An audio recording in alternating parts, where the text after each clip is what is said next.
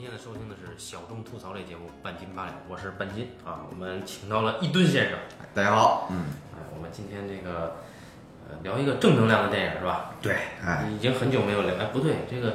这个史密斯先生到华盛顿就是正能量的人生多美好也是正能量的对对对，但是我我认为都不如这个正能量啊。啊，好，那么这个片子是一吨先生就心心念念的啊，啊天天跟我这叨叨，哎，什么时候聊一期这个，什么时候聊一期这个，哎，然后我呢最近确实也有点忙啊， 确实忙不过来，嗯然后就跟临时补了一下课，就重新看了一遍。嗯上一次看这个时候，应该是这个片子刚刚火起来的时嗯候，就是咱们还在上学的时候。对，我们在宿舍看的，对我们宿舍正好也是三个男生，嗯，然后这个四个其实是三个，呃三个，严格意义上讲，我们确实对是对三个对对对对对对就是分到我们宿舍的这个屋子里边儿，就是三个对。对对对对对，啊后来加进来的就别算了，啊，人家也不愿意跟 咱们跟咱们是一个宿舍的。好，那么呃，然后我们当时看完这个非常感慨啊，呃毫无疑问，这个只能给五星这个电影儿。对啊，那豆瓣儿一共就五颗星，这有什么办法呢？啊，对对对对对，啊，刚刚看了这个豆瓣儿上的这个豆瓣儿 Top 二百五是吧？嗯这个排名第十二位啊，嗯，啊，说明还是就是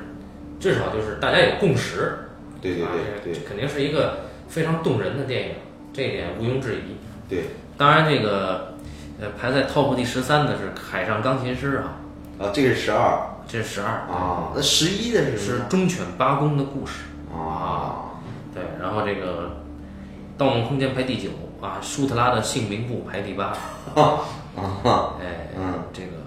这个杀手不太冷》排第三啊，《霸王别姬》排第二，《肖申克救赎》排第一啊，哦，哎肖申克救赎这是永远的经典啊！啊，是是是是是。对对对 哎我们不不再多说了啊，我们又被黑又被黑啊！对对对对对要不然这个很喜欢在我这个呃平台上留言的这这些朋友们，真是啊，什么人都有啊！啊，欢迎大家留 言啊！欢迎大家留言哎，啊那么今天就开始啊，我们正经来聊一聊这个三个白痴啊，嗯又一三傻大闹宝莱坞，这个傻逼艺名不知道是哪儿的啊？嗯，说起来啊，《三傻大闹宝莱坞》这一名还有一个段子。哦，当时的时候呢，我在这个一个大型生活服务类栏目这个做工作的时候，啊，有一次去广州拍一个 VCR，嗯，然后呢，当时呢我是新手啊，一位老编导带我，是一个女编导，然他后我就啊，啊，啊不不没有， 然然后然后我我们去拍一个农民工啊，他是男嘉宾，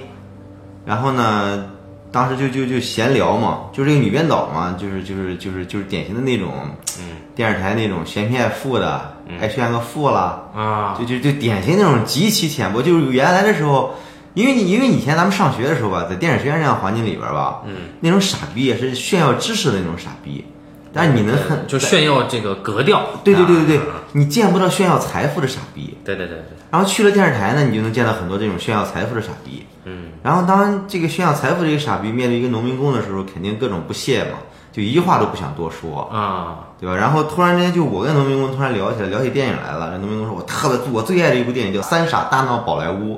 当时说完这句话，那个女编导直接就喷了，然后她说这什么呀这是，对吧？因为她对于她来说完全完全，她不知道这是什么什么东西哦，啊。我就印象深刻，就是谁是傻逼，谁是那个什么，对吧？就一目了然了嘛。 女编导是一个非常可怕的生物啊，当然也有好的，也有好的当然男编导也很可怕，也 可怕啊，对对对嗯，啊，这里没有性别歧视 啊，绝对绝对没有，我这人是吧？ 啊，哎，对对，回头我们会写一个关于这个这个的剧本啊啊，以后如果能拍出来，大家可以看啊。哎，对对对，哎，然后那个这是二零零九年在印度上映的啊，片长达到一百七十一分钟的一个，呃当然去除掉歌舞段落，应该应该有一百五十分钟。啊，你看的时 候把胳膊跳过 去对对对 对，了，真的啊。真的真的。真的 啊当然他，他其实这个片子的歌舞段落拍得还行，啊就觉得这个这个处理的很不错，嗯很到位。我觉得远远超过另外一部电影叫《拉拉烂的》啊。啊，对对对，那是一个纯歌舞 片，对对对对对对，一会儿一会儿我们会会聊一下他他为什么，就他这个歌舞，它里边的对歌舞对人的心理动作的体察是很细微的，他那歌舞一点都不乱来，嗯，嗯。这个片子看过的人应该很多，我估计听这个的应该都都看过吧？对，我们就就别再讲故事了，没有意义了，我觉得。对对对对啊这对，，个这个故事一来呢很长，它是呃细节动人啊，嗯，呃真的是非常非常细。如果讲的话，你必须把这个细节讲出来才有效果。对，二来呢，我相信你你能够去，我觉得这个片子应该已经跟《肖申克的救赎》这个地位差不多了。嗯就相当于你你你是一个听我们节目的人，一定是一个这个至少是喜欢电影的人。那喜欢电影的人，你不太可能没看过啊。当然，像你们这个女编导 哈，那肯定她也说她喜欢电影，哎，那院长不不屑于看电影，哦人家就不屑于看这个。喜欢演电影。对对，人家哥啊，人家都花都买奢侈品了嘛有啊，还有奢侈品啊，对对对对对，因为你就在那个行业里边儿，那个圈子里边儿，它另外一种规则，就这种这种东西他们不会太什么。你比如说他们看《匆匆那年》会看的稀里哗啦，呃，一不是，或我者觉是得他们一般都看《小时代》。对对对对对对对对对，就我们这个在上上上上班的时候，不对，我们在一个 视频网站平台 上上班的时候，也也有就差不多级别的一个就强推《小时代》哈，嗯就是看的稀里哗啦，反复看那种啊。啊呃，当然他还喜欢看什么《步步惊心》啊，啊哎，什么什么宫这那宫那的啊，嗯，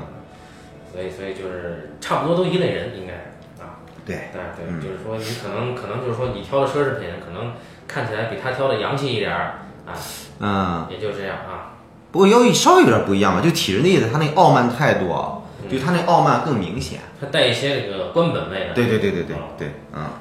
哎，不知道这个女编导现在她还傲慢得起来吗？啊，呃， 不知道，没联系了所以这种傲慢，她不不太可能是骨子里的傲慢啊。啊。好，对那么我们闲言少叙啊，嗯啊，我们聊一聊这个为什么要聊，一直你为什么想聊这个片子？因为我们之前确实也聊过印度片子啊，啊。对，起跑线，对吧？对，嗯因为其其实是这样，就是说，呃，我们聊很多电影，通俗的讲，就正能量的电影，嗯，宣扬一个好的价值观的一个电影，嗯，但往往很多电影呢，它是把现实呢，它是把现实给粉饰化了，嗯，然后呢，它会它会特别特别拔高一种价值观，比如，比如像《十二怒汉》嘛，嗯典型的他的法嗯司法法律精神，对嗯吧？像史史密斯先生去华盛顿也很典型，嗯，对吧？就是说到最后，他的这个理念会征服你的这个智商。对对对对对对。然后呢，其实像上次聊那个人生多美好，嗯这个电影我觉得是特别特别牛逼的一个电影，特别好一个电影。嗯然后呢，但是我觉得人生多美好那个电影和这个电影比起来呢，依然是差很多。嗯，差在哪儿呢？呃，很多方面吧，一会儿咱们会不会细聊这事儿？因为你你很难一次性的梳理出来它到底差在哪儿。嗯呃，就是这个电影呢，就我觉得尽管这个电影它很夸张啊，嗯。嗯，它而且它它里边呈现出来的印度和我们印象中的印度完全两码事儿，嗯，就感觉它这电影和现实很远，对对吧？对，就但是呢，它这里边其实传递出来这种人的这种精神，嗯，叫 all is well，对，就这种东西，就我认为它这东西它更具有真实性。还是生活多美好，always well。呃，对对，但是呢，就是他这种东西呢，他可能说一个更更更更庸俗的话说，他对西他对于生活就有很大的指导意义，嗯而这种东西，而这种东西是其他那些像《人生多美好》那样的电影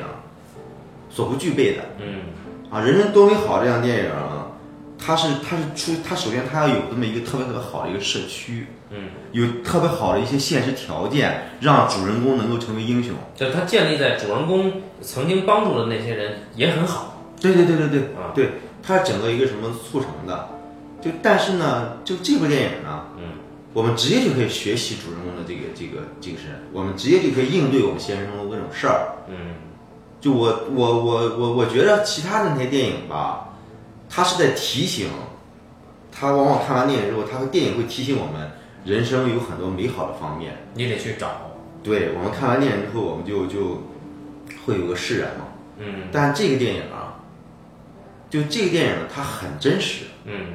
虽然电影都是在在我们从电影里边寻找一个寄托啊，嗯但是呢，有的电影它只是对一个现实生活的一个躲避嘛，嗯。但这个电影我认为它能提供一个让我面对现实生活的勇气。比如这个排名第十三的《海上钢琴师呃， 那那那就算了，那就算了，不聊那个了， 浪费时间是》吧？ 啊，啊，我我就是就是我我想过的所有的这种，啊正能量的电影啦什么的，就好莱坞的那些电影，我是觉着没有一个能达到这个电影这个档次的。就是也包括《阿甘正传》这种，呃，对，你正在在仔细的思考，在试试图搜索有没有漏洞这句话。我目前想来还没什么漏洞，因为它是一个咱们是在一个这个这个主流商业电影的一个范围之内去讨论这个电影嘛。对，嗯因为因为电影吧，呃，有的时候你是在揭露一个人生真谛嘛，嗯，对吧？但这个这个电影它其其实其实很残酷的在在在面对人生真谛，而且它又是这么在傻白甜的去去看上去很傻白甜，嗯，但是其实它又把所有的残酷面都给讲述出来了，嗯，啊、就首先我相信大家认同它的，首先是因为这里面那些美好的东西大家是有共识的，嗯啊，就是它传递出来的这种理念，嗯，因为这里边儿理念其实非常的明显。对，就其实每一处剧情的设计，呃，包括背后隐藏的一些东西，它都在为这个理念服务。对对对，对，比如说我们就直接就先谈这个，呃想到哪儿谈到哪儿吧。就是嗯比如说、这个片子其实就是跟传统教育为敌的。这片子基本的理念，就是最最浅显的理念，就是在抨击传统教育。但但是它这个传统教育已经不仅仅是这个教育本身了，就是说，对，就是一种思维方式，对对对对就是对一种对，，就是说这个教育，你可以说这个教育是思维方式的一个面向的体现。对对，但你对也可以说，这种思维方式是这种教育促成的，对就是不好说哪个先哪个后。对对对对对。对对对。因然为后，因为它这里边儿就因为我们整个人类社会的运转法则嗯，就是竞争社会嗯，它已经不仅仅是这个教育的一个一个问题了。比如说这个这个片子隐隐藏的一个一个问题啊，就是你看到到高潮段落是接生那个段落，对对对，就是主人公给呃院长的大女儿接生，嗯啊，这个段落就是已经把主人公拔到一个不可能再高的位置了，最后他拿到了那根笔嘛。嗯一般情况下讲，我们拿到了这个金羊毛以后，嗯最后你收获这个女女孩儿是一个非常顺理成章的事儿。嗯，但是我们看到，这个时候可以提一个问题，就是为什么连这事儿都办到了的一个爷们儿，嗯他没有跟这女孩儿在一起？就男女主角为什么没有在一起？嗯这也是这个影片为什么大费周章的不是按照正序的方式去讲？嗯为什么这个影片一上来是以就是这个十十年后、十五年后大概、嗯啊，十年后，十年后，就是这帮人已经在社会上有了一定地位。嗯有了一定成绩了之后，由他们来回忆过去的事儿，然后由他们去为什么现实就是十年后还有一条成人的这个寻找男主人公这个呃这个是 Rancho 的这个线，嗯为什么？啊，为什么？包括到中间为什么 Rancho 他有一个他的身份有一个有一个谜，嗯最后你会提到为什么就 Rancho 连连这个大女儿的命都救了，连嗯小孩儿的命、生命都已经从他手里诞生了。嗯哦，那他还是没有和这个他相爱的这个女人在一起。嗯那显然，这个背后他他所抨击的，我们我们会看到男主人公他还是在躲避，嗯对吧？嗯，他躲避的是什么？因为我觉得本身它有它有一个承诺在嘛。我替你上学，对替这他是园那个富豪家园丁的儿子，对对对他有一个任务，就是对我来这儿实际上就是帮你拿学位，对所以我不能说这件事儿。对啊，人家已经给你一个上学机会了，就这个事情，这个事情不能失信嘛。对，所以这个背后就是还是一个，他本身有一个，他受限于他那个阶级，对，因为他对这个事儿，你之所以成为成立的这个约定，还是因为你这个阶级本身，这就是我们刚才提的这个问题，就是阻碍他们的这个事儿，一定是这个创作者还是他想说的那个东西。促成这笔交易的，除了阶级以外，还是教育体制，就是或者说整个的体制，因为不平等嘛。那个富豪富豪家的那个死去的那个父亲，为什么让你去替他儿子去挣这个他儿子永远拿不到的这个学位证儿嗯啊？就为什么他这么在意这个学位证儿，嗯对吧？所以所以这个事儿本身，那个造成这个约定存在的，嗯这个任务存在的，还是还是直指的这个主题的，嗯那嗯就是他就是在抨击刚才我们说的，你教育制度也好，还是这个约定俗成的大家这个意识形态。嗯啊，就我就觉得，呃，我有个好学校，哎，我有一个好的毕业证书，嗯哎，能够光耀门楣，嗯。嗯， 对，因为本身印度的种姓制度我们都知道是很严格的，对，所所以我我就觉着这个电影它神奇的地方在哪儿呢？哈，我们对印度的印象，好像现在第一印象就是强奸，嗯，对吧？第二印象呢，就是我，迷奸 是吧？你很像我迷被迷奸是吧？ 然后你看第二印象就就我记得以前看过那个印度那个就是阅阅兵的时候哈、老是一帮人在自行车上是吧，做着马戏团的动作，嗯，啊，这第二印象，还有一个印象脏乱差。然后呢，就是之之前曾有的照片，就有人去印度的时候拍恒河上漂流的各种死尸了。嗯，呃因为印度他们认为这个死后的时候，恒河可以洗净你的罪恶，所以说他他有有人死了快死的时候，他直接去恒恒河边上等死去，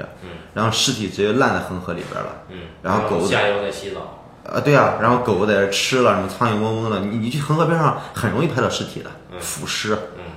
呃，就就是这么一个感觉。然后呢，就是印度本身它的宗教多神多神论，然后而且宗教之间它这个不同宗教之间它这个壁垒很森严，嗯，对吧？有种姓制度，感觉就是人类最愚蠢的东西都在这儿。对对对吧，你你无法想象一个现代社会里边还会存在这些东西，对，对吧？然后呢，就看这部电影呢，我我我会意识到人类最古老的智慧也在印度。嗯，当然我们最近也是因为另外一部影片，大家会对印度有了另外一个认识，嗯就是这个买药这件事儿啊，对因对为对对印度对本，身它它这个国家有个制嗯度，嗯钻了一个这个关贸协定的空子，嗯所以它可以不保护这个药药物的专利。嗯啊，所以这知识产权是不受保护的。那么仿制药在印度是可以大行其道，那么受益的是是病人老百姓的嗯嗯嗯啊。那么这一点呢，就其实跟刚才这个一吨说的那些是一脉相承的嗯，对对对对对，啊，就是我看似我不管嗯，啊，但是什么事情他相信一定能自行其道。哎，对，哎，就像印度有一个圣城啊，我忘了名字是什么了。嗯我我一个忘年交，一个一个老中医，他去那儿旅游，很喜欢旅游。回来就给我讲，印度那个圣城就是，呃，牛嗯在大街上走，就是随便也吃垃圾什么的，他也不会给人让路。嗯，然后人、自行车、汽车、人这个步行的、嗯摩托车、牛、马都混合在一条路上，嗯但是从来不乱，谁该走还能走。嗯啊，所以他会，他就觉得印度是真脏，他们一去就拉肚子。嗯，但是觉得印度真神奇。哎，对，所以你看那个像药神那个语那个那个原型叫陆勇，嗯我看他那个访谈里边儿，嗯就是他对印度也同样提到这个事儿了，嗯就是你感觉到印度很乱嗯，但因为印度有它的秩序。嗯，哎，我觉得这个事儿其实这个事儿很神奇，你看，你看，就完全不认识的两个人，给给传达出来一个感受是一样嗯，的啊、大智慧，印度可对能可能有大智慧。因为以前包括看过很多电影，包包括像那个萝莉和她的猴神大叔，嗯那电影它讲这个宗教之间的壁垒森严的嘛，哦，因为是一个猴神大叔，他是一个婆罗门教，他是印度教的一个人，嗯然后他要送一个穆斯林女孩去巴基斯坦，哦所以中间就就经历这个这个种族隔阂，而且本身他有宗教战争，嗯就他他利用就他跟这个小女孩之间的感情弥补了弥弥合了这么一个宗教战争嘛，哦就很感人那个电影。就但是呢，就我看的时候，我有一个疑问，就是说，因为本身来说，宗教之间的隔阂这个事情太愚蠢了，嗯对吧？就这个东西，就我我觉得就就是让我虽然我我自始至终都被这电影感动了，但是我退出来之后，我会想一想，我是觉得本身这个东西，这种这种东西，这种愚蠢的东西。对吧？你你去战胜这个东西，是不是因为本身这么一个 low 的国度，它它它会它会这样的？就就就我我看完之后，我我依然会觉得矮化印度这个国家。嗯啊，但是后来一想呢，就是说本身，你就是说，因为有时候后来写剧本会写一个情感的一个一个剧本，嗯对吧？你你要要靠细节来推进这个情感，嗯，因为知道后来他意识到这个东西是很难的，这个比写一个烧脑的剧本要难得多得多嗯啊。所以刚才像说《盗梦》，虽然《盗梦》智商奇高啊，嗯就《盗梦》的写剧本那个那个难度和这个难度，它其实不可同日而语的。这个这个剧本操作难度真的比《盗梦》要难多了。嗯啊，就是说后来我又想，就是说他本身创作者能有那样的智慧和心胸去写得了这个萝莉和红人大叔那样的东西。嗯另一方面来说，我们感觉到宗教之间的隔阂是一个很愚蠢的东西。嗯，那难道我们现实中的我们所遇到隔阂就比他们高明吗？就像我说那个女编导觉得这个这个跟农民工的这个对农民工的隔阂，难道你觉得比宗教隔阂高明吗？就是说有时候我觉得这个这个，因为印度电影里边经常传达出来很多人，他们这个人感觉怎么这么傻呢？但是呢，其实他们最后就就是你觉得骨子里边其实不是傻，他真的不是傻，嗯，就那种愚蠢是人类共通的愚蠢，而他骨子里边那种智慧，又是又是又是很能救世的一种智慧，嗯，就我看这个三傻的时候，我我我会意识到，我会让我想到哦，释迦牟尼是诞生在印度的。嗯啊，会让我产生一种由衷的对这个国家产生一种敬意。对，还有一个印度很神奇的地方，印度它不记录历史啊，啊，印度不记录历史。你看， 所以你看，印度虽然是一个文明古国，但但是印度很多事情，它它它只记录宗教，他们文字只记录宗教，不记录历史，哦，对吧？ 所以你看这个这个这个电影，它有一种嘻嘻哈哈的一种这个这个这个很很轻松很那个什么的感觉。你看日本，日本，日本，日本，它肯定是记录历史的嘛，对吧？日本电，我是觉得全亚洲最好的电影肯定就是印度电影、跟日本日本电影了，嗯，这个毋庸置疑的。然后呢，对，但是日本的历史记录也有问题，我操，但是谁只要是记历历史记录，肯定是有问题的，没有不存在问题的。所以不记录历史更牛逼一点。哎，对，就以前我我觉得不记录历史这是特蠢，对，但是现在一看历史，那么循环往复都那点事儿。我首先想，我操，你没有历史博物馆呀，这怎么办 呀？对不对？呃，你你看他们他们他们很多人他去那个，呃，你像这个这个释迦牟尼这事儿，本身释迦牟尼是在哪儿出生的，在哪儿什么？之前的时候只是在佛经上有，你看佛经大家都会看，你佛经这事儿靠谱吗？对吧？又会都会都怀疑嘛。就后来的时候呢，一八几年的时候，英国的科考队考据出来了佛经里边讲的那几个释迦牟尼的他们几个据点儿。嗯啊，这才验证了啊，他们是是是确实在这一片活动的，但是他只记录在佛经里边，他没记录在历史里边。对，所以你依然可以质疑这个事儿是不是存在啊？对对对对对所以就是说，你你看，你只能看泰姬陵啊，泰姬陵在啊泰姬陵这个东西啊， 对对对对对对，你看他现在佛教徒去印度朝圣，他就去那块地方，说是那个这个这个释迦牟尼成道那棵菩提树，哎有什么证据啊？没有证据啊。对，然后还说那棵菩提树，其实以前那个菩提树已经死了，这菩提树的孙子或者怎么着的，在在那儿，哎，在在， 哎，就这样，啊、三个白痴，你会看到，嗯，它这里边是有一种超然嘲弄的那种语气的，对就是我对于现实教育现在这个教育现状，然后对于这个教育现状的代表者、代言人，嗯以及教育现状的守护者嗯和教育现状的这种奴才，嗯每一个面相都其实都很，呃，就都很有代表性。嗯你看得出来，他就是，呃，每每一个都都是冲着人家去的。嗯但是呢，我们会看到他没有流于说我就就简简单单去做一种批判，他没有那种愤怒，嗯，对对对对对，他不像那个你是什么谁是那样愤怒，戈达尔的那样很愤怒，就嗯是说你会看他，我操，我就是骂你去的。嗯，对对，但是有种戾气，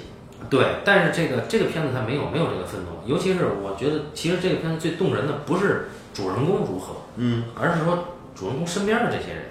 对就是他他们可能被迫做了教育制度的奴才，或者说是被迫生存在这个教育制度下面，但是他们每一个人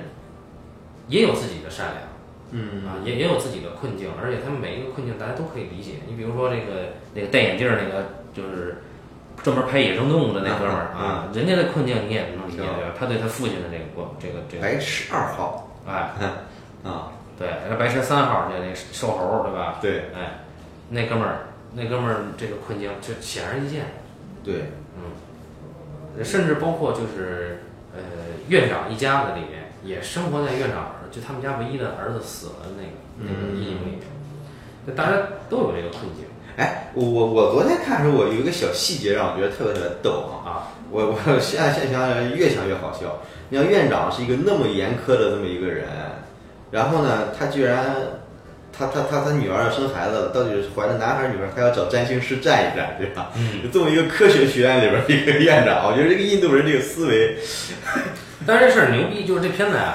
其实现在好多就是大家写剧本儿，呃，或者开剧本会，嗯特别喜欢从专业上去借鉴一些东西。比如说，嗯我显得我这个人职业上嗯设计很成立，嗯这个人他是一个科学家，那么他说的话也是科学家说的话。嗯，但是我发现这个学院的院长其实 他完全没有显现出来他的专业性，对吧？啊，然后甚至呃，这个这里边所有的学生高材生们嗯也没有显现出专业性。对对对，唯一就是那 P 王，P 王那个那个沉默者，对吧？Silencer，他他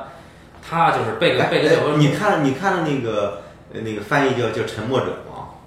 呃，沉默者和消有有翻译叫消音器嘛，对对，我觉得消音器好像更好，是吧？然后后来字幕自己跳了啊，跳成消音器了，哎，我觉得消音器不错，对嗯对对。对，我像我上高中的时候，我前面那哥们儿，我们俩关系特铁，就一个老老是闻着有人放屁，啊，这个就是他从来都不说。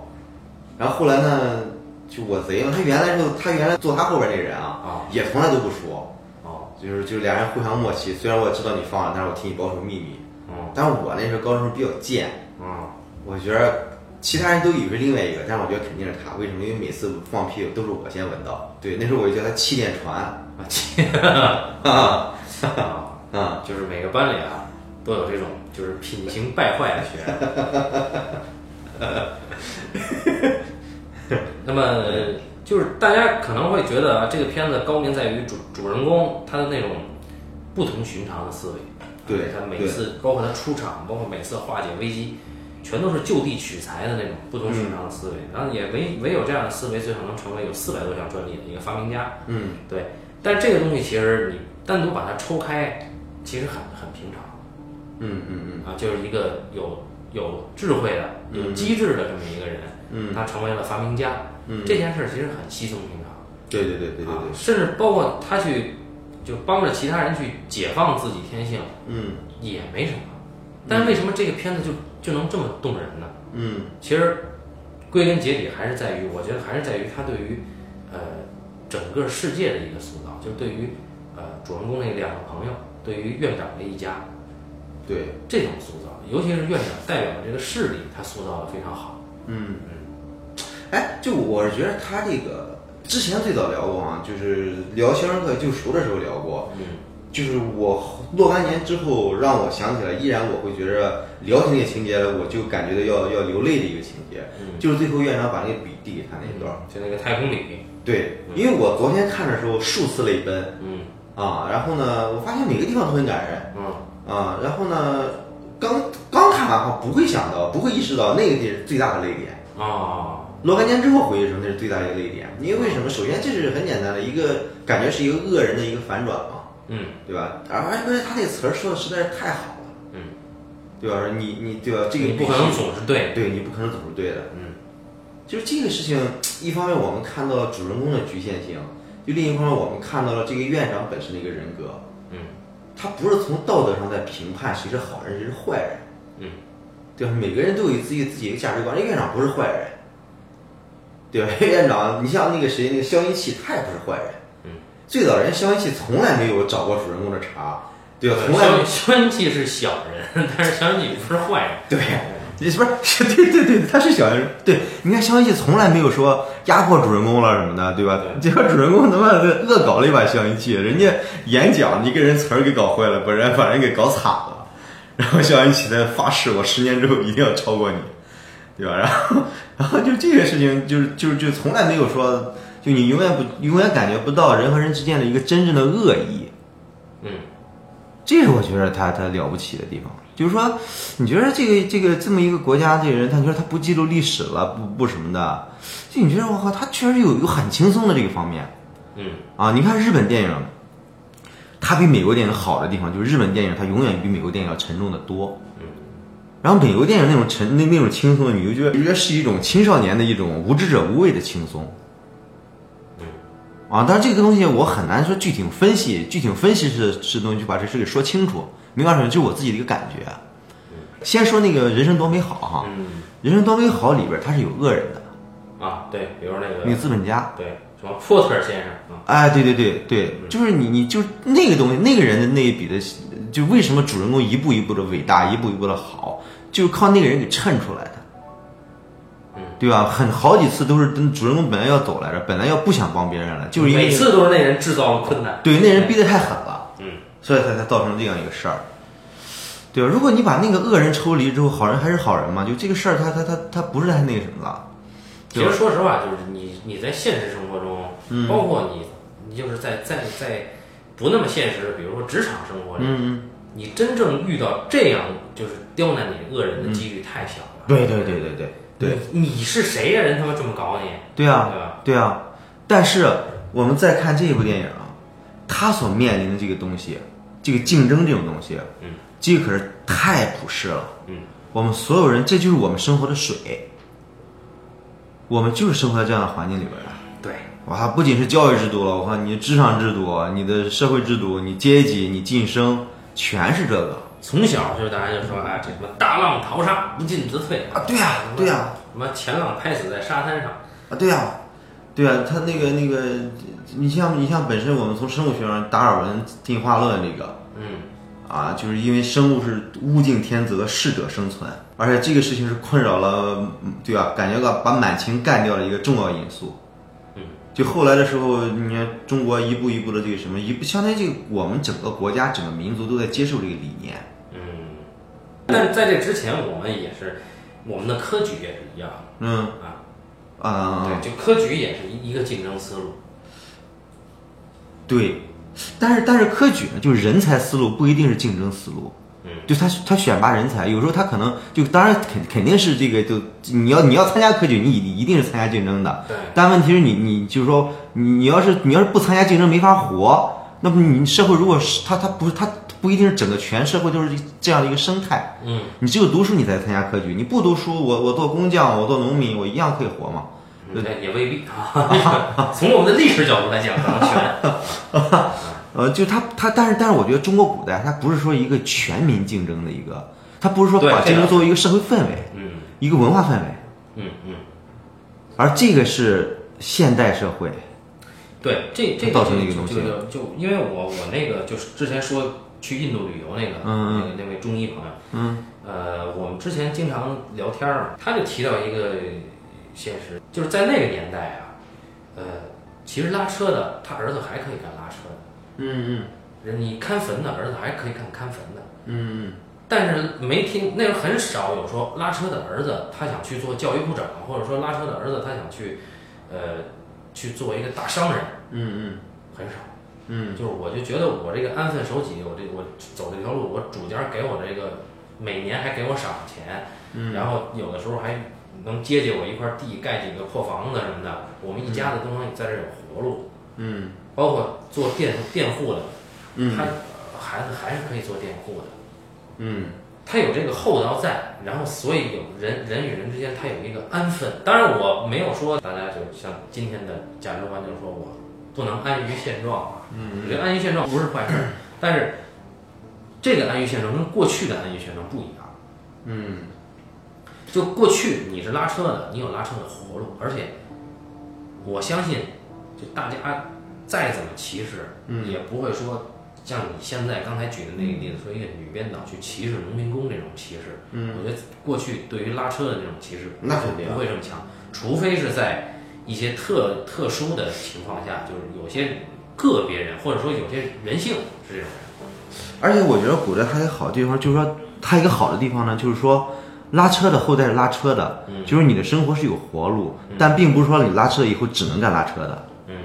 就是我我从老辈儿人那里边的生活理念啊，我从来从来就没有感受到过这个东西。嗯，就是人突破不了现在的阶层，不存在这个问题。哦，你像以前的时候，因为不是我姥姥不是跟孙传芳沾亲带故吗？嗯就那时候讲孙传，因为孙传芳他家庭出出身极其贫困，嗯自幼的时候这个这个这个父亲就病逝了。嗯他母亲为了供他读书，就怎么干活呢？这个就晚上点一根香，靠那个香头来照明放线，供他儿子读书，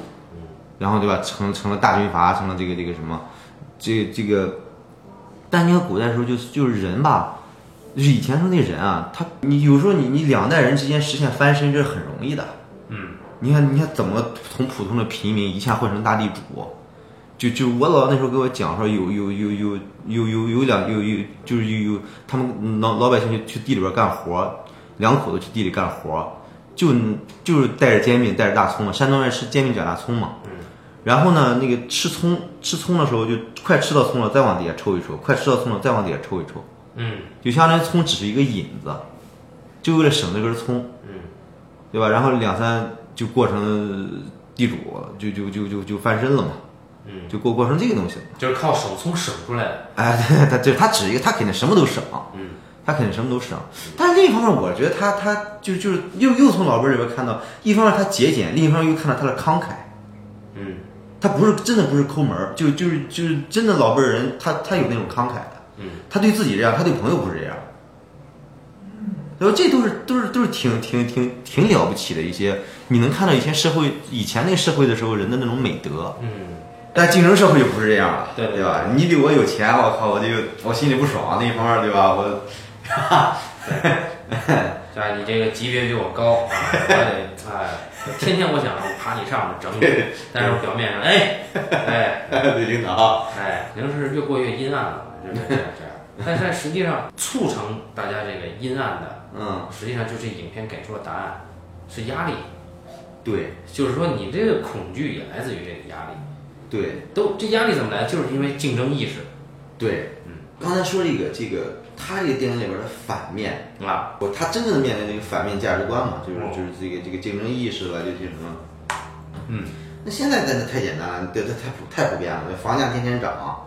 对吧？我靠，我要是我工资不涨，我怎么买房？我买上房了之后，我这房贷该怎么还？对吧？我要是还着房贷的时候得了个病怎么办？对啊，对啊，这时候保险推销员就来了 啊！然后我们都觉得这个人生都是有冬天的，保险呢是让你的冬天过得不那么寒冷啊。哎，还还有一个小孩上学啊，这个我小孩上的是两万的幼儿，两两千块钱一个月幼儿园，人家上的是五千多块钱一个月一个月的幼儿园，是不是从起早先的教育上，我我孩子就比别人落了一截呢？哎，不是公立幼儿园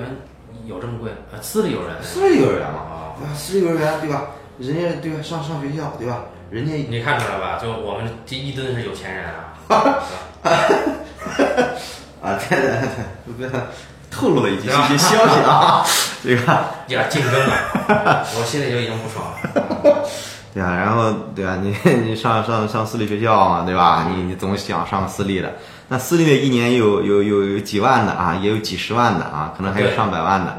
对吧？我是不是应该对吧？应都该过来盖一学校嘛，对啊对不对对吧？你你这样的话，小孩儿对吧？你如果说小孩儿以后找不着工作怎么办？对吧？你好不容易对吧？我混到这份儿上了，已经成了有钱人了，对吧？我儿子得得起码得比我更有钱吧？嗯对吧？就咱都是这样一个思维啊，嗯所有人都是这么一个思维，所以这个就是人永远活得很累。这个太会，但是但他这个电影里边儿，但问题是说，他这个电影里边儿提供的这种东西，看完之后大家一乐呵就完了。你真的相信那个东西能战胜你面前所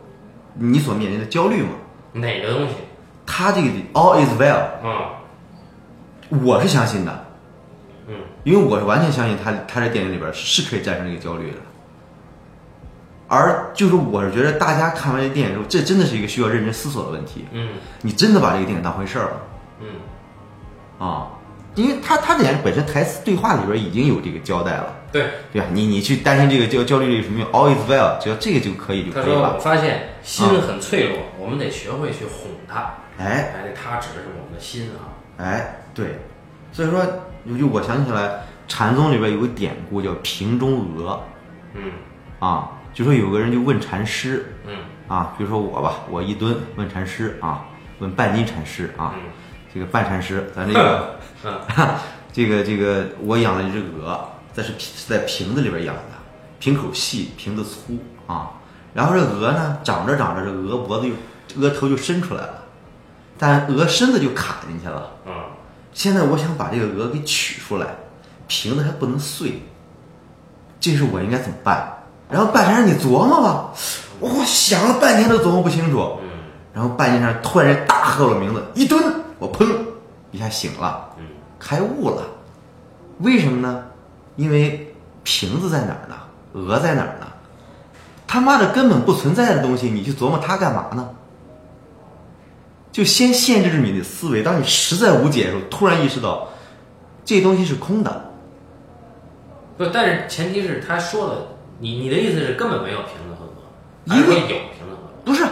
瓶子跟格是我跟你是是是我跟你说的一个概念，对啊，咱先设计了这么一个难题，对。但是假如说他真的是这么啊养了怎么办？哪有这事儿？难题在哪儿？你先给我拿过来看看，难题在哪儿呢你？的意思是说这个事在客观上不不成立？呃，不是客观成立不成立，这个问题之所以困扰，就是你只只是困在这个问题上了，啊，对，这个是，嗯就是它解决是你的困扰，不是解决这个问题。嗯，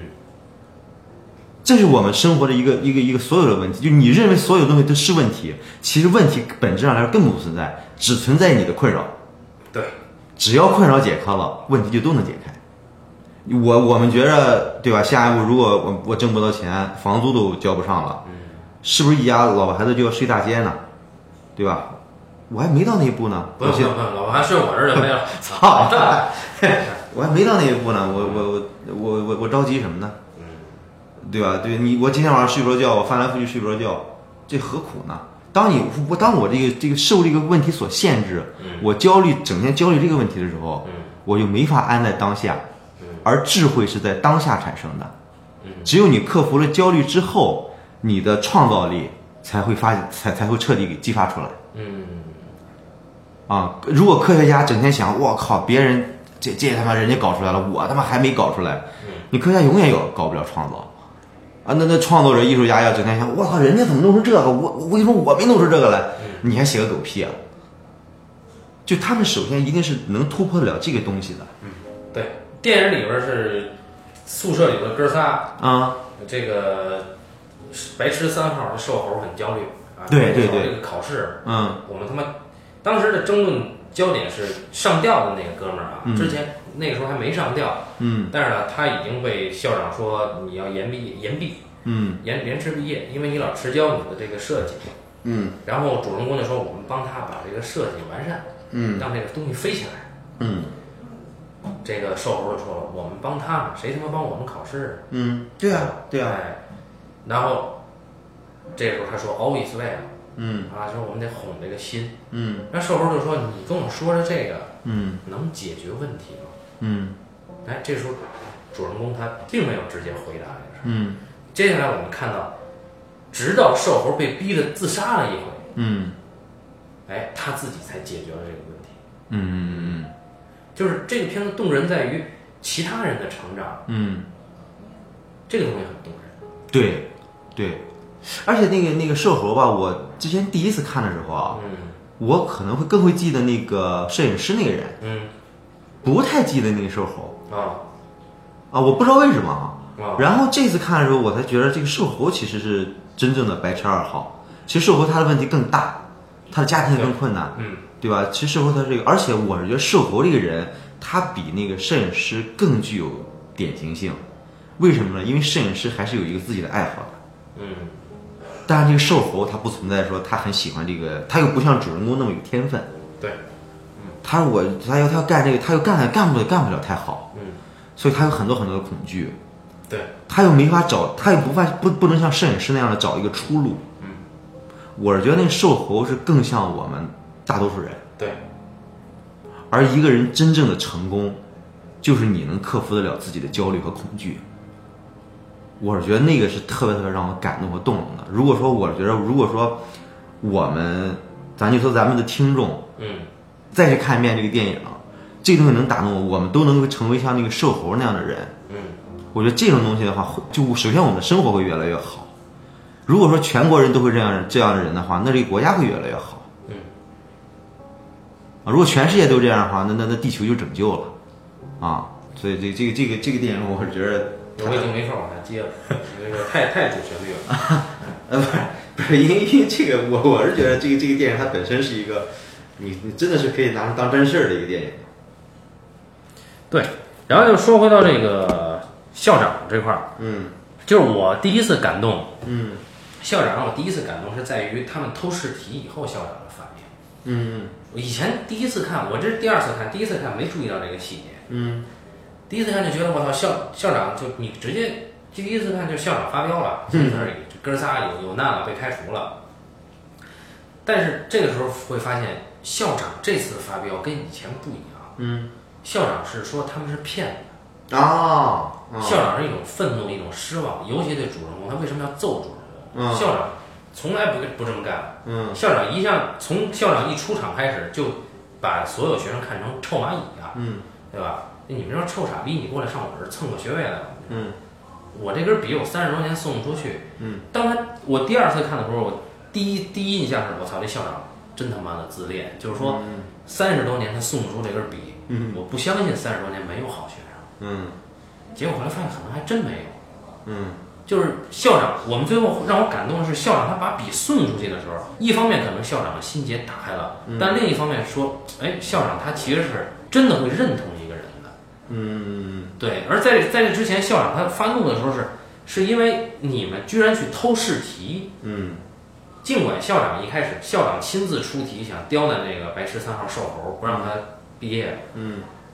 他已经不公平了。但是呢，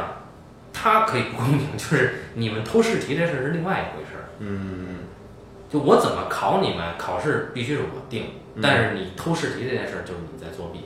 当然那个时候我们发现瘦猴是拒绝作弊，这一点很牛逼。嗯就是哥俩说操费这么大劲儿给这嗯偷出来了，但是瘦猴说我不用，嗯啊，这这一点非常牛逼。但是接下来更动人的是，我操！我想校长失控是因为校长很失望、很愤怒，嗯对，觉得你们是骗子，嗯所以你们他妈的全退学。嗯对，当时我的反抗，校长还是有他校长的底线，就是说一个恶人，如果说我们一开始把校长看成恶人的话，他有底线，已经很不容易了。当然后来我们发现校长不是恶人，哎，说起来这个事儿啊，就我在想，就这个电影它其实骨子里边有一种极强的平等心，嗯没有人没有高下。嗯主人公，你看最后最后校长其实教师给主人公上了一课。嗯其实这里边你没有，你虽然主人公处处压校长一头，嗯但你最后这个优越感给掰掰回来了。就你能感觉到创作者骨子里边这种平等心，对，而印度是一个等级制度如此森严的一个国家，嗯我觉得这是很神奇的。就是说，如果你去看韩国电影的话，嗯，韩国电影里边人就是低阶级的人对高阶层人、下属对领导有一种极强的自卑感，对，上司对下属有一种对吧？如何如何的这个这个这个什所以么？所以就是大家看韩国电影觉得爽，是因为你你那个时候复仇的那个。啊，对对对就，是突然小人得势啊，对对对然后或者说是我这个下面人翻身农奴把扼杀啊，对对对呃那种快感，对，你看韩国它是一个现代文明制的国家，嗯但是你看韩国电影里边完全看不到平等心，包括像你像李沧东的电影《燃烧》，我觉得拍的特别好，嗯但是但是《燃烧》这个电影里边，就是它也是，你当然就没有平等心了嘛，对吧？你看那那个那个那个，你你看过这个你电影？觉得燃烧是拍的好是吗？我觉得《燃烧》拍的真好。那我觉得燃烧故事不好，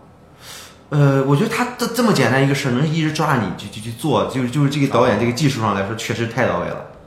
我觉得我技术上肯定是，对对，但这是个真让的我哦我很不喜欢，我我也是很不喜欢，这这个肯定是。啊我觉得《燃烧》里边就那个那个那个那个有钱人，嗯就当这个主人公第一次看到这个女孩儿和那个有钱人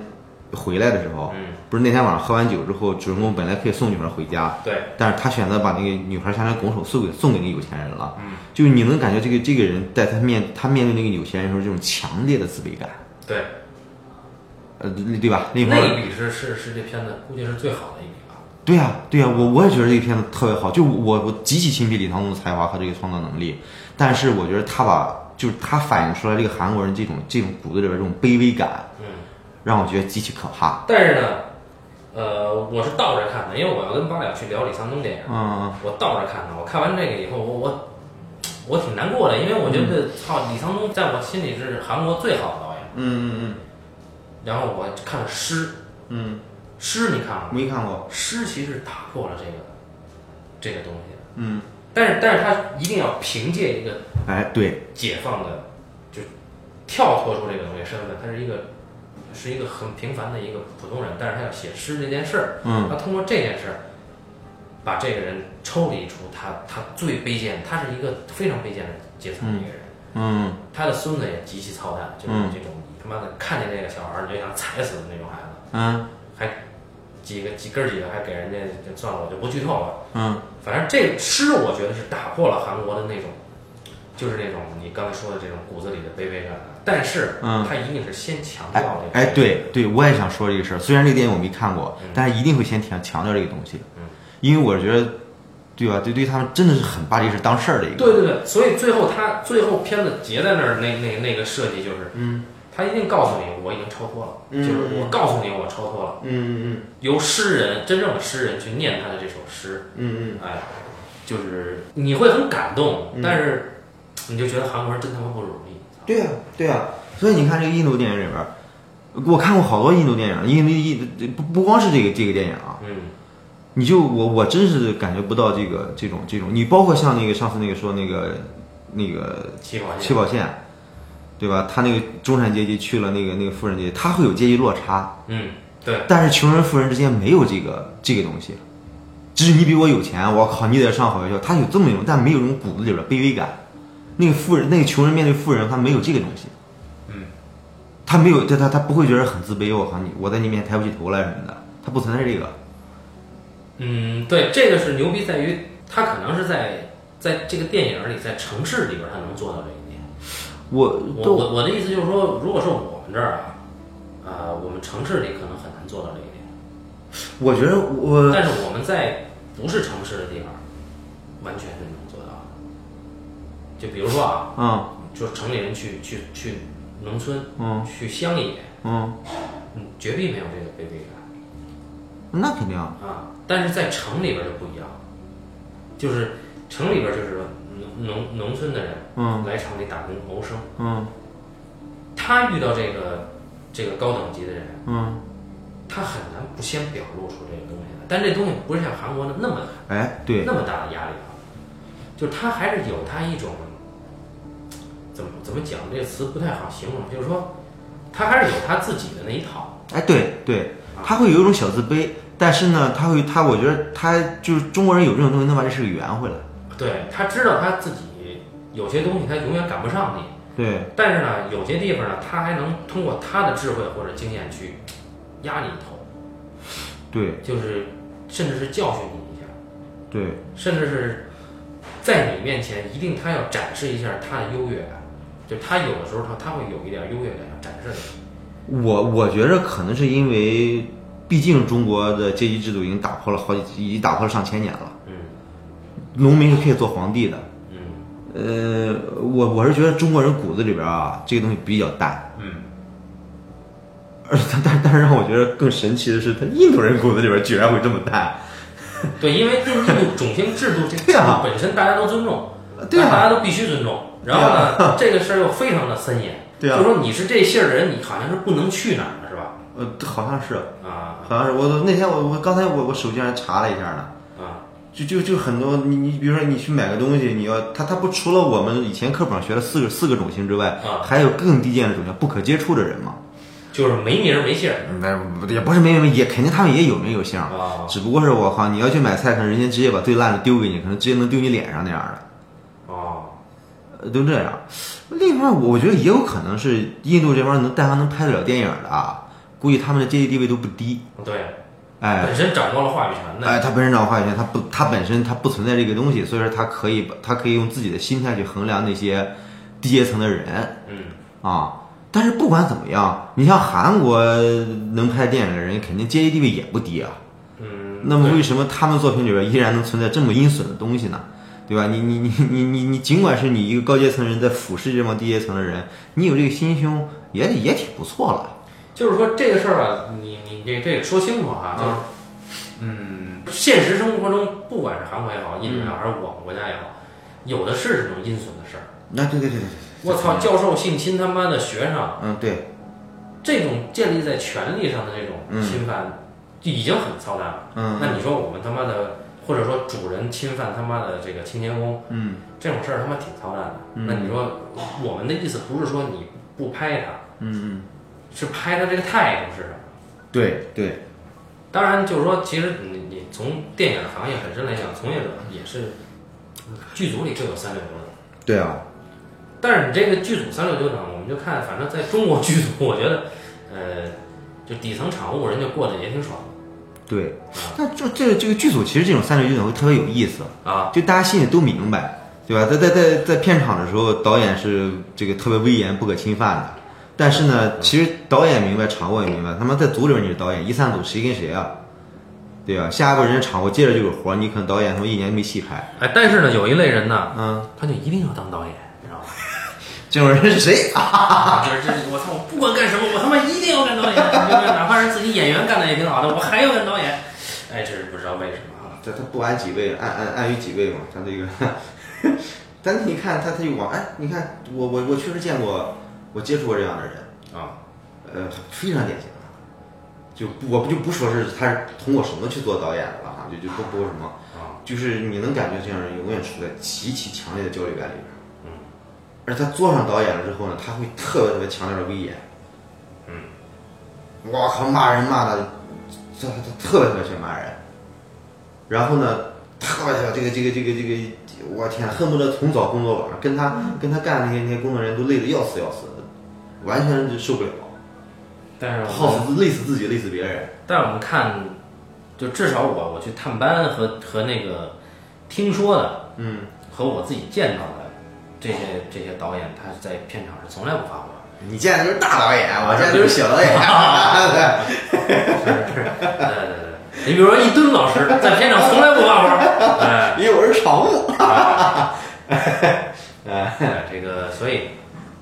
所以就是说，这又说回到这个，为什么有的人他会在片场发火呢？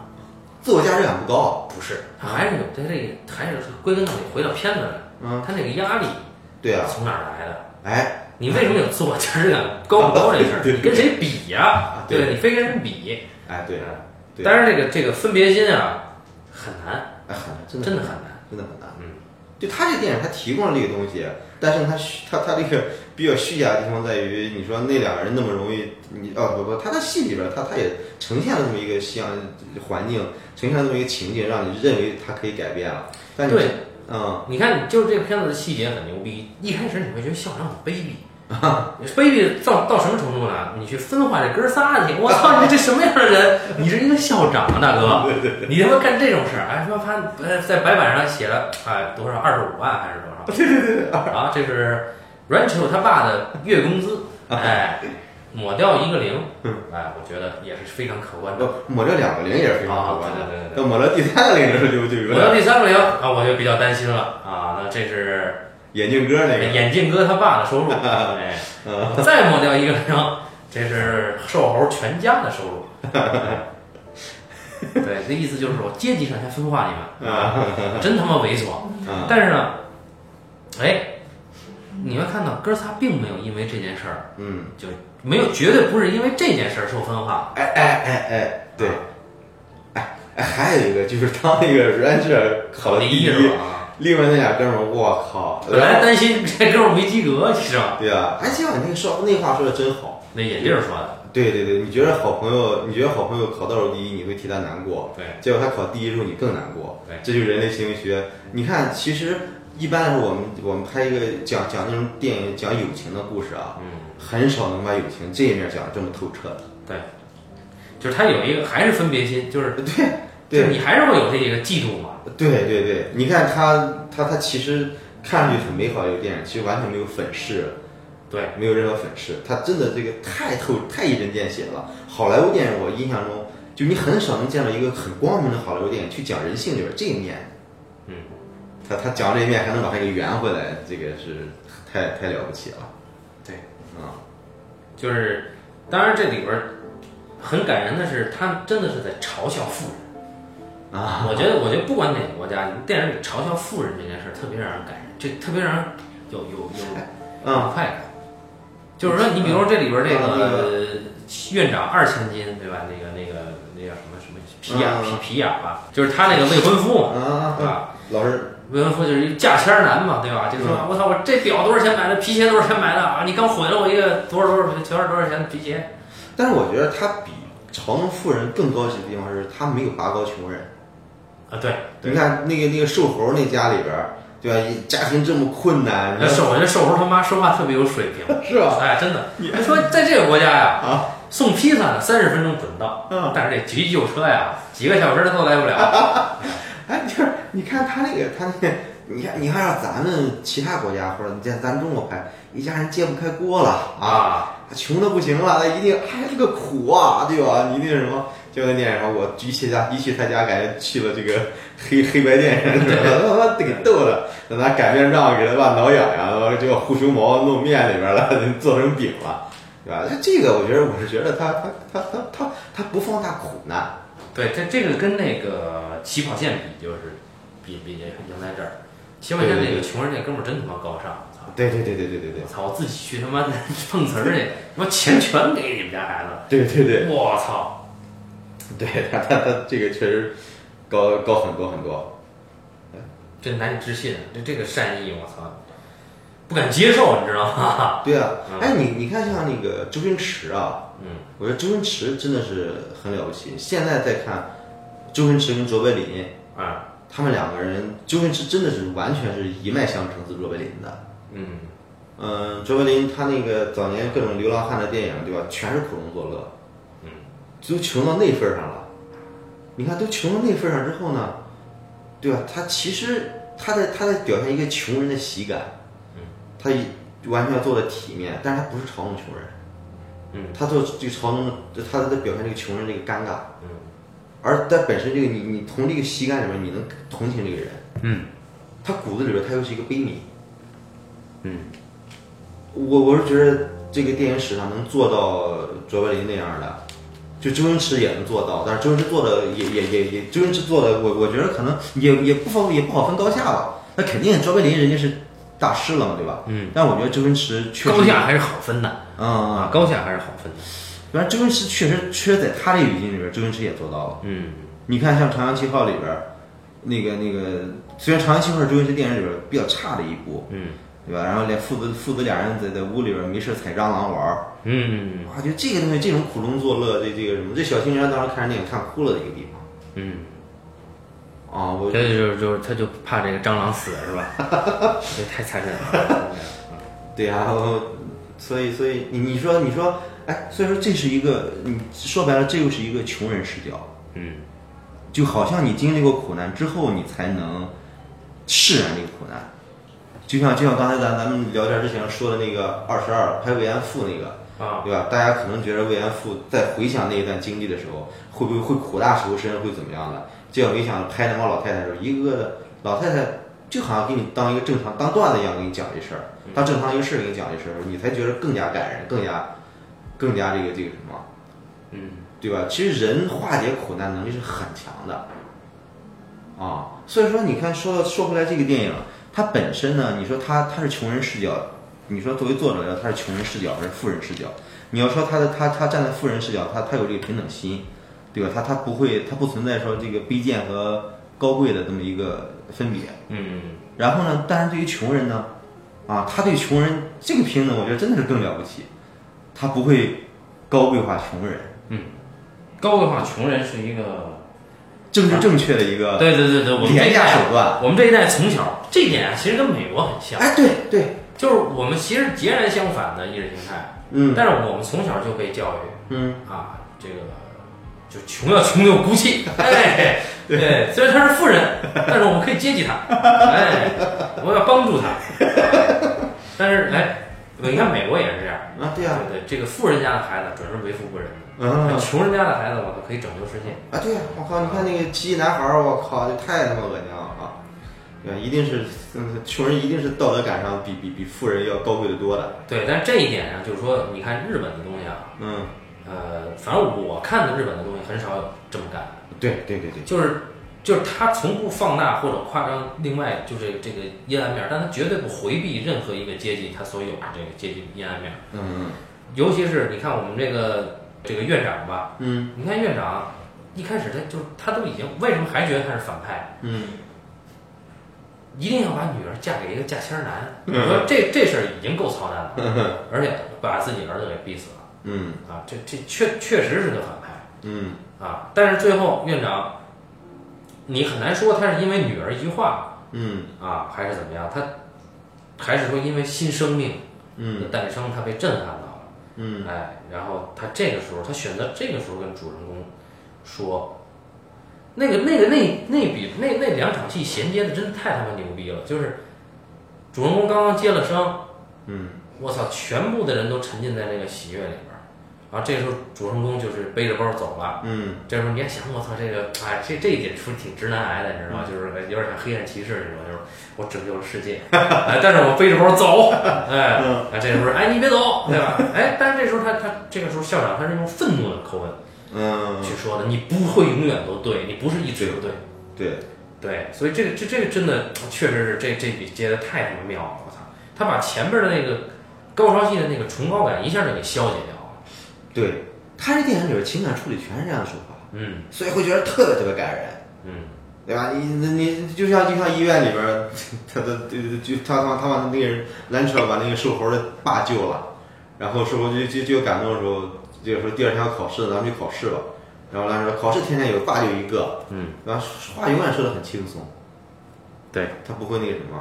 哎，不过呃刚才就说起来，因为就那一幕那个让女主人公爱上这个男主人公了嘛，就我说这歌舞场面哈、啊，当时不是接着又有一段歌舞场面，然后女主人公回家看电视，就看什么都是男主人公。看中的男主人公，哎，我觉得这一笔真妙，就嗯就处在热恋、热恋就暗恋、热恋中的时候啊，啊就是那么一个感觉，哦到到哪儿都想这人，嗯哇，就是就是，你看他这歌舞，他用这种夸张手段，但是完全符合心理，我也不知道，一般我都是那被人想的那个，我说这我真不真不真不怎么有点体会这个，这个 不好说。哎，呃，你看你看，就是这个比那个拉拉烂的是吧？拉拉烂的那个那个一开始那个歌舞，就拉拉烂的就那个结尾还行，就前面那个歌舞，就是你你感觉不到人和人之间的情感到那份儿上了，那结尾没歌舞啊？就就没歌舞，就我就就结尾的处理还行嘛。就是那个啊 就是啊抄抄袭了那些年嘛，不是，是吧？啊就是啊对，就是跟跟我这个爷们儿吃饭去，啊啊，对对对对对对，然后就哎你给我唱一个吧，就就最后那个算算煽情还还还煽的有点底儿上，啊但是拉烂的之前那些东西，就你感觉它只是很美好的一个歌舞，嗯。就你感觉不到主人公的内心。嗯。但印度这歌舞真走心，而且那个你看第他第一段起的歌舞，我印象中就是那个就是他们要帮那个自杀那个人造直升机那个，对吧？啊就无人机那个。嗯然后这个问题无解，就一帮人在澡堂里边洗澡，没水了，啊然后拉着拉着说哦，is well，然后接着拿起那个消防栓给他们喷水，嗯给他们什么？哎，他的智慧又在这里边又又应用了一次，就在他们这这这没有什么问题，不解决问题可以啊，对吧？就就就这个，因为我我之前的时候不是，之前的时候那个那个不是参加一次徒步活动，嗯就徒带徒步的那那那和尚。嗯就是每天就就第二天他不做规划，我都不知道我第二天能不能活着醒过来呢，我干嘛要做规划呢？嗯就遇见什么事处理什么事，从来不就从来不那个什么，从来不会说我靠，我这个事儿明天要下雨了，我会备个伞。明天下雨的话，咱们不出去，大大不了不出去，大不了在路上找个找个避雨的地儿，嗯实在不行淋雨也挺好的，嗯淋雨就淋雨呗。嗯，就就就是他那种他那种，就是就是我看到当我看到 Rancher 在那个就别人在洗澡排不上队，他一个人拿着水龙头在在在户外在洗澡的时候，对吧？其实你各种各样的社会规则、各种条条框啊框这些东西，对吧？他你看开了无所谓嘛，你不在乎别人眼光就就就就就就就解决了嘛还。嗯。对，那这个确实是很很有很有智慧的。他到最后这个高潮戏啊，嗯， 你怎么也想不到啊，他这高潮戏是落在大女儿身上，就这个大女儿这个事儿，我操，对，怎么就找到他这儿？但是哎，你再一想，我操，这这这还是设计的好。对，all 哦 is well，就是一就这句话对那个泰尔有个触动。这样就触动，而且而且这个你从这个关关切关切性上，嗯这是院长的大女儿，嗯家里的儿子之前也死了，对不对？就是嗯，从关切性上来讲，又都合适。对，而且每一笔都不可不可少。你看，那个大女儿真正第一次有互动性的出场，就嗯主人公去表白的时候，告白错了嗯啊。那场交代的为什么回娘家，可能要回娘家待产了。嗯。他设计真好，你看他他将近三个小时的一个电影，没有一点儿废戏，衔接如此之紧。你现在我靠我就就是我昨天看的时候，每一个地方都让我觉得我靠，我什么时候能写出这样东西来？我觉得这个东西太难了，我靠，这咋怎么做到的呀？我靠，就之前是看很多很多东西吧，我会觉着看，其实包括包括像《天才枪手》这样的这样这样这样的电影啊，啊，嗯，当然在节目里边让观众听着好像好像挺挺挺挺吹牛逼了，但我我自己感觉到，你下功夫之后能做到，嗯不难嗯。但昨天看这个，我觉得叹为观止。我觉得，操，这个太难了。咱不写不就完了吗？ 啊，对对你看我，这从来不写啊， 对对对对我唯一的困惑就是我没时间玩游 戏，哎，对对对对，老他妈催着我更新啊！对对对，对，这是最好的解决办法。哎，你把你让我从瓶子里边出来了，哎，哎，不 写了，对不对？对对对对对对，哎，好，所以这个今天基本上其实不是在聊这个电影本身，嗯因为这个东西你说拍法上有什么，其实这东西拍的真的很糙啊，拍的挺省钱的，啊，也也挺对糙，对对。你看一开始，你看他音乐家的，对吧？啊他你看一开始的时候，在飞机上接电话，一打电电话来，当然就起了个音乐，就是典型那种印度这种很直白的、很很简单的方式。对，但是他这电影这个这个拍的时候，这个节奏感掌握的真好。 嗯，确实这个这个， 他一他他自成体系啊。但是我估计他不可能成为导演系一个视听语言的范本啊。哎，哎，这也没有什么风格。啊对对对对，我我觉得这么黑也没劲啊。呃 就总总之呢，这个片子的高妙之处，嗯，基本上就是这些了，就是呃，也不用花什么时间精力去分析，嗯，就没什么可分析的。人家这个心就是这种心，嗯你没这个心，你肯定创作不出来这种东西。嗯但是呢，你你能欣赏到他的东西，嗯这个东西好在哪儿，也也不错。对对就，是至少你被这个这种影片打动，真正真正打动啊，真正的打动，嗯呃，我觉得还是是一件幸事。对对对对对，那么反正也是我们聊了一个正能量的片子啊，嗯，然后也是非常过时的去聊这个，好像没有听众留言说希望聊这个片子，倒是老有听众留言说希望聊一聊这个啊那个的，但是基本上我全被我这个拒绝了，嗯，对，就是除非除非我们是有有可能会聊到，嗯，对，那么回头我们还是期待跟一轮先生继续去聊这个好莱坞这个黄金时代的电影。搞好好啊啊，那么感谢大家收听这一期的《观景八六堂》，咱们下期再见。好，再见。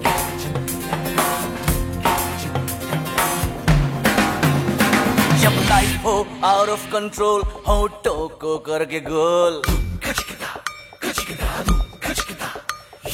होटो को करके गोल सीटे बजा के बोल लाइफ हो आउट ऑफ कंट्रोल होटो को करके गोल होटो को करके गोल सीटे बजा के बोल मुर्गी क्या जाने अंडे का क्या होगा अरे लाइफ मिलेगी या तवे पे फ्राई होगा कोई ना जाने अपना फ्यूचर क्या होगा होट घुमा सीढ़ी बजा सीढ़ी बजा के बोल भैया आवेश में। अरे भैया आवेश में। अरे चाचू आवेश में। अरे भैया आवेश में।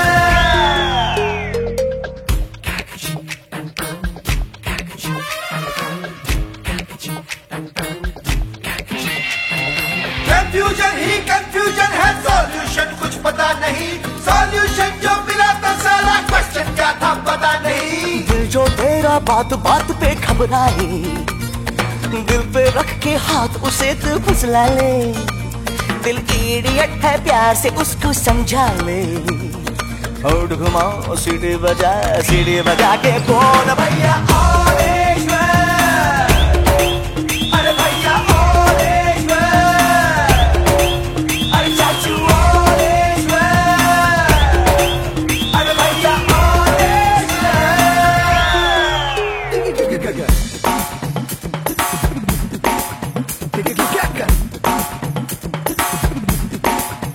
स्कॉलरशिप की पी गया दारू गम तो फिर भी मिटा नहीं अगरबत्तियां राख हो गई गौर तो फिर भी दिखा नहीं